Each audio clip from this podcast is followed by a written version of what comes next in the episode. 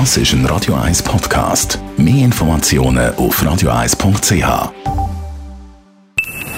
Best auf Morgenshow wird Ihnen präsentiert von der Alexander Keller AG. Suchen Sie den besten Zügelmann, müssen Sie zum Alexander Keller gehen. AlexanderKeller.ch Wir haben heute Morgen über das Ausscheiden von der Schweizer Eisgenossen an der Hockey-WM berichtet. Da kann man natürlich noch so viele Gruppenspiele gewinnen. Wenn man in der K-Phase verliert, ist man das. Ja, aber es ist jetzt sieben, sieben Spiele lang ist alles ja, da ist, ist ziemlich gut aufgegangen und ich habe wirklich das Gefühl, gehabt, es wäre viel mehr drin als jetzt das 3-0, das wir am Schluss da haben. Es ist ein Spiel. Äh, in einem Spiel, es ist so schmaler Grad. Ich meine, ich glaube, wir haben anfangs das erste Drittel nicht schlecht gespielt und kriegen nachher zwei komische Goal.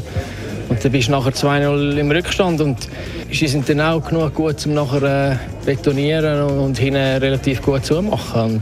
Und logisch ist es im Großen und Ganzen ein cooles Turnier gewesen, aber schlussendlich sind wir jetzt wieder da, wo wir sind und, und das ist nicht das, was wir wählen und ja, da kannst du nicht zufrieden sein. Dann feiern die Toten Hosen ihr 40-jähriges Bandjubiläum. Darum ab heute auch ein Jubiläumsalbum draussen. Dazu haben wir auch noch Tickets verlost für das Konzert im letzten Grund und vom Bassist und Gründungsmitglied Andi erfahren, welches schlimmste Konzert war, das die Hosen je gegeben hat. Und zwar das in Zürich im Volkshaus am 15. Oktober 1990.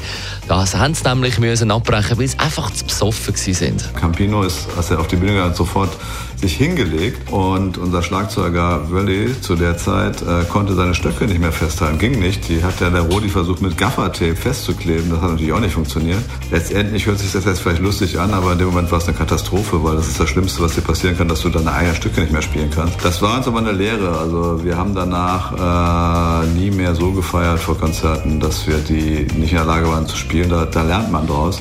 Für die Leute nochmal Entschuldigung an dieser Stelle.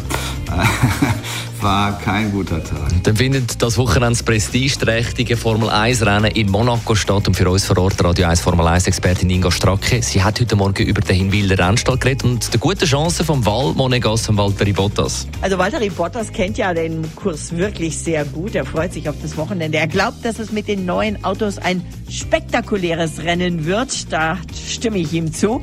Guan Yu Zhou, sein Teamkollege, hat besonders gute Erinnerungen an das Fürstentum. Der hat nämlich vergangenes Jahr hier in der Formel 2 gewonnen. Und ich habe mit Alfa Romeo Saubersportdirektor Bert Zehner gesprochen. Breite ist immer das Problem in Monaco, aber die Autos sind gleich breit wie in den letzten Jahren. Es ist wahr, sie sind schwerer, deutlich schwerer, aber im Fahrer merkt das nicht. Also es, ist ein bisschen, es ist ein bisschen trägeres Auto sicher.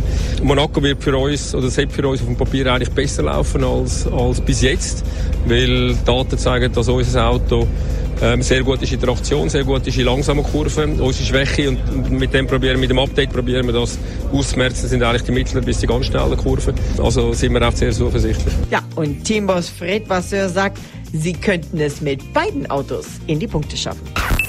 Die Morgenshow auf Radio 1. Jeden Tag von 5 bis 10.